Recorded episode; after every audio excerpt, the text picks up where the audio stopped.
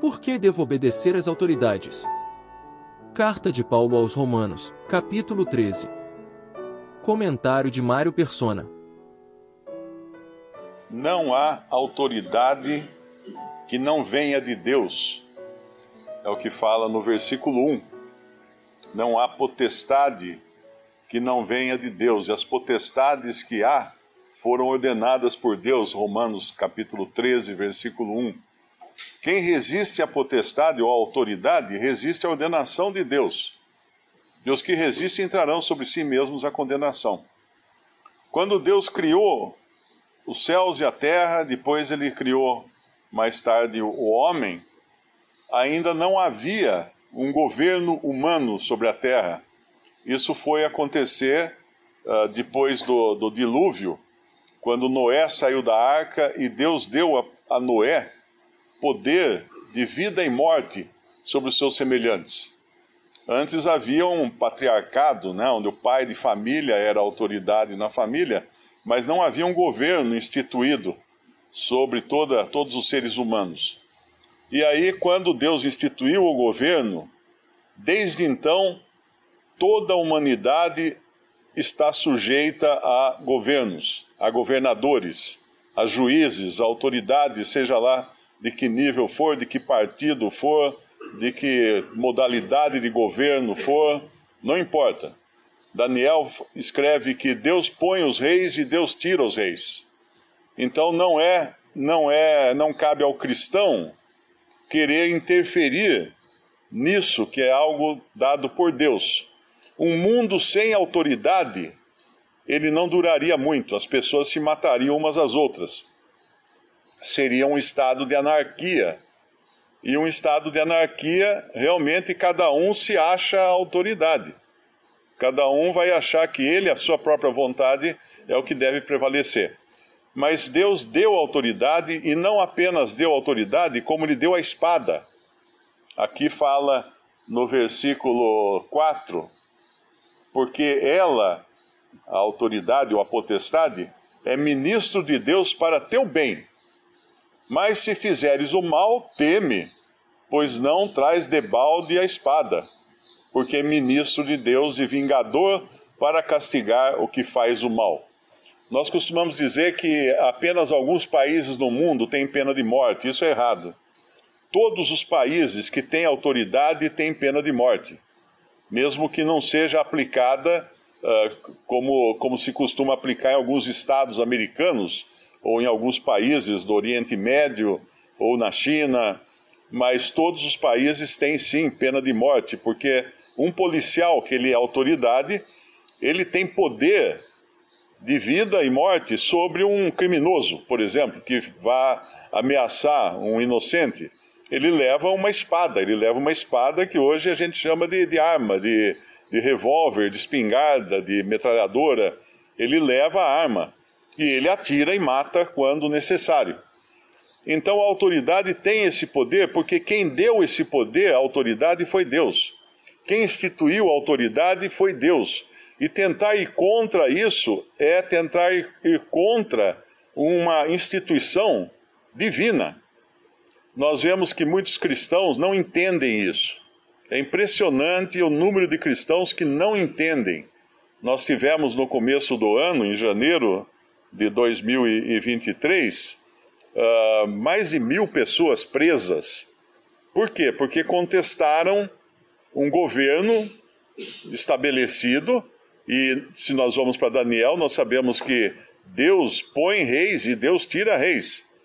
Então, o, toda autoridade, todo governo é instituído por Deus, seja bom, seja ruim.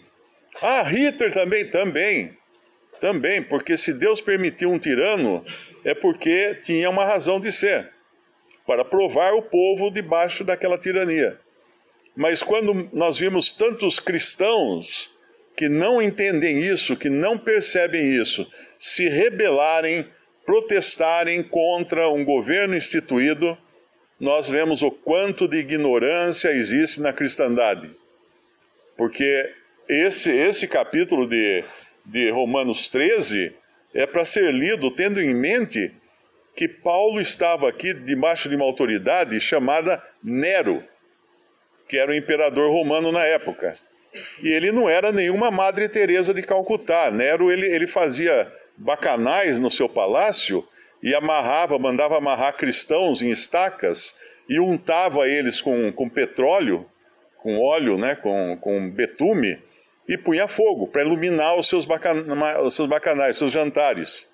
E esses jantares duravam vários dias, porque eles comiam, comiam, comiam, depois punha tudo para fora de novo, depois comia, comia, comia, bebia, bebia e punha tudo para fora. Eram vários dias iluminados com os cristãos sendo queimados vivos é, em torno do jardim palacial.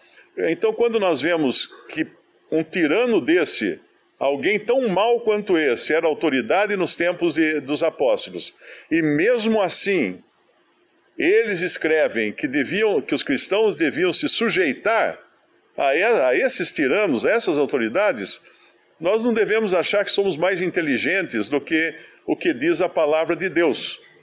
Podemos até uh, discordar né, de, de, alguma autoridade ou de alguma coisa, mas temos que ser sujeitos, que estar sujeitos.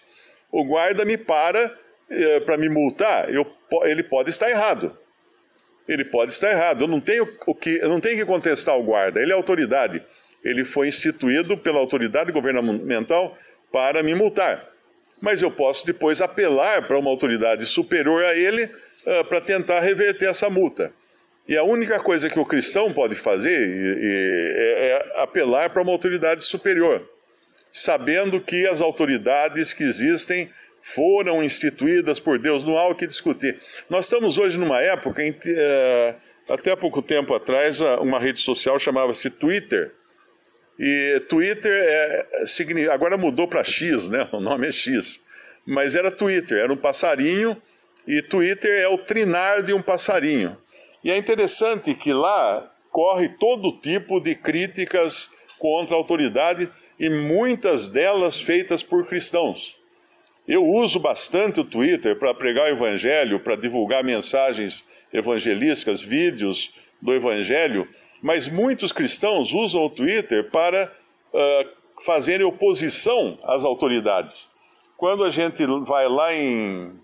Tem uma passagem, Eclesiastes 10, Eclesiastes 10, versículo 20. Nem ainda no teu pensamento amaldiçoes ao rei nem tampouco no mais interior da tua recâmara amaldiçoes ao rico, porque as aves dos céus levariam a voz e os que têm asas dariam notícia do assunto. Isso aqui é a mesma coisa que dizer: não publique no Twitter nada contra as autoridades, porque o passarinho do Twitter vai fazer chegar isso aos ouvidos da autoridade e muitos cristãos não percebem a loucura que é uh, criticar, menosprezar uh, as autoridades, os poderes constituídos, porque vem, eles vêm de Deus, eles foram estabelecidos por Deus. Quem resiste à potestade, fala aqui em Romanos 13, 2, resiste à ordenação de Deus. E os que resistem entrarão sobre si mesmos a condenação, porque os magistrados ou juízes não são terror para as boas obras, mas para as más. Queres tu, pois, não temer potestade? Faze o bem e terás louvor dela, porque ela é ministro de Deus para o teu bem. Mas se, se fizeres o mal, teme, pois não traz debalde, não traz sem, sem razão a, a espada, porque é ministro de Deus e vingador para castigar o que faz o mal Portanto, é necessário que lhe estejais sujeitos, não somente pelo castigo, mas também pela consciência. Então, isso aqui a gente deveria sempre lembrar e jamais criticar as autoridades. Eu sei que muitos cristãos têm esse péssimo hábito de falar mal de presidente, de governador, ah, de, de polícia, policiais, de delegado, de juízes, mas essa não é uma atitude cristã.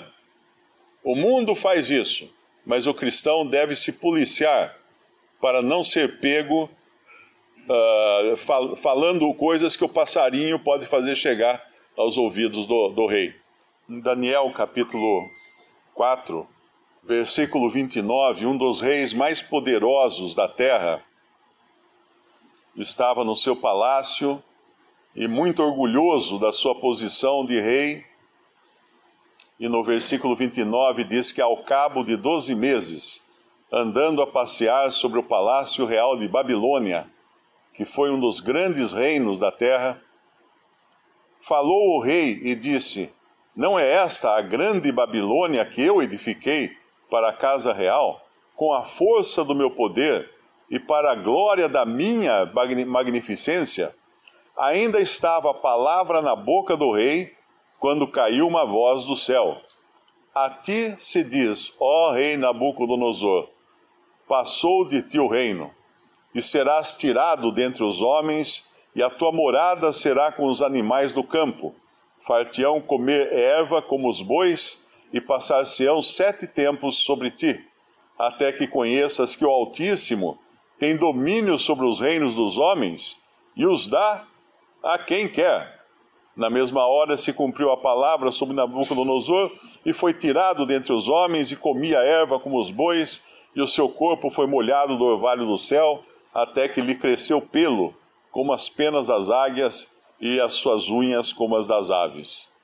Aqui Deus deixava muito claro que quem tinha autoridade de pôr e tirar reis era o próprio Deus. E Nabucodonosor se vangloriando da sua, da sua posição, do seu reinado, ele acaba sendo vítima de uma, de uma de um juízo de Deus, de um juízo de Deus e se transforma num animal, se transforma em um, um comendo comendo capim, passa a comer capim, né, como os animais, como as bestas, como as vacas, os bois. E ele então vai vai passar sete tempos aqui e depois Deus irá restaurá-lo para quebrar o seu orgulho. Porque ali tinha um homem que Deus havia instituído como uh, rei de Babilônia e seria instituído também como rei de reis. Porque esses reinos que nós lemos nos livros de história, de Babilônia, uh, Grécia, uh, Alexandria era Grécia, né? Uh, esqueci o nome dos outros. era, era Babilônia. Persas, medos persas e, e Roma também, os romanos. Todos esses foram reinos instituídos por Deus para reinarem sobre reis. Eram reis, reis de reis. Era um tipo de reinado muito diferente de um rei só governando o seu próprio país. Mas esses reinos foram instituídos por Deus, estabelecidos por Deus, porque o povo de Deus havia rejeitado a Deus de tal maneira que já não tinha mais conserto. Então, eles, eles que eram para ser cabeça dentre as nações, o povo de Israel, acabaram se tornando cauda, rabo entre as nações e se, deveriam então estar sujeitos a esses grandes reinos que surgiram na terra.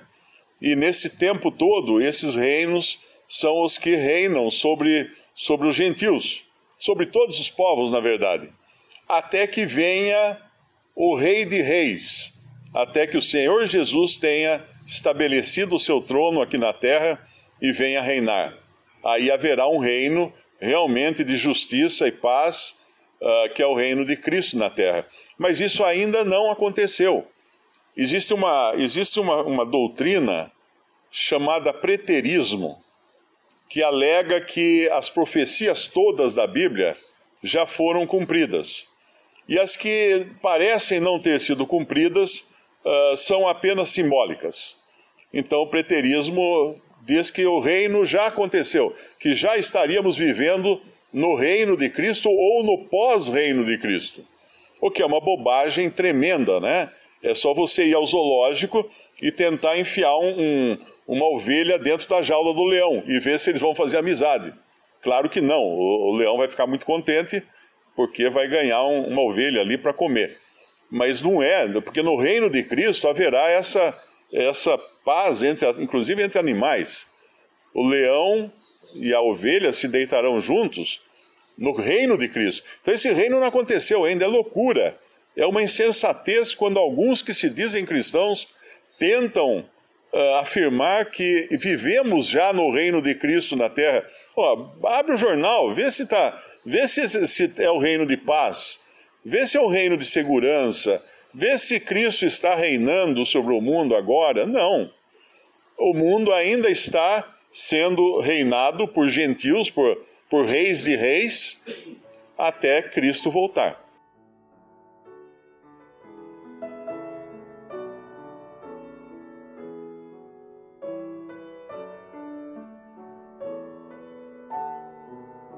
Visite respondi.com.br. Visite também 3minutos.net.